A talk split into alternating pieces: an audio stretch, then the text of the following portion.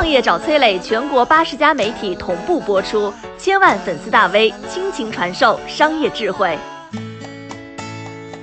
你的每一次善举，可能都在为这个流量帝国添砖加瓦。一个做慈善的平台，一年能赚一百五十亿，你敢相信吗？一六年成立的水滴筹，只花了四年就成了大病众筹行业的老大，如今更是估值百亿，坐等上市。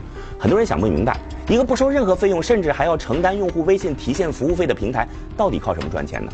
说出来你可能都不相信，靠保险。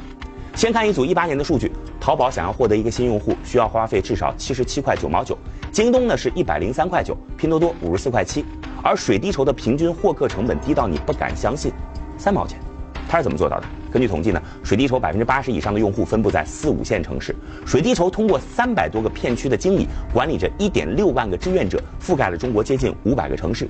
这些志愿者会一间病房一间病房的去询问，看病人是否需要筹钱。每成一单，志愿者能够拿到两百块钱的提成。而你只要看到筹款信息进行捐款，就会自动成为水滴筹的用户。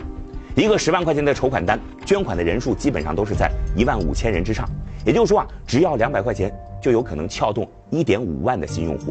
算下来，一个新用户的成本甚至不到三毛钱，看似是亏本的买卖，但事实是，只要你进入这个平台，就会收到各种保险推送。如今，水滴保险商城覆盖一点四亿用户，就算以百分之十的保险购买量来算，也有一千四百万人购买了保险。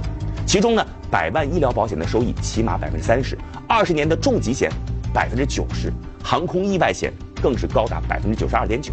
你看，水滴筹吸引用户，水滴商城卖保险给用户，这个看似完美的商业逻辑闭环，就是平台一年暴赚一百五十亿背后的真相。我是崔磊，很多互联网公司都曾邀请我去分享创业方面的课程，包括抖音、快手、百度、阿里、腾讯等等。我把主讲内容整理成了一套音频课程，里边包含如何创业、如何做副业、优质项目剖析等等，相信啊会对您有所帮助。下拉手机屏幕，在节目简介里边添加我的个人微信，这套课程今天免费送给您，快去领取吧。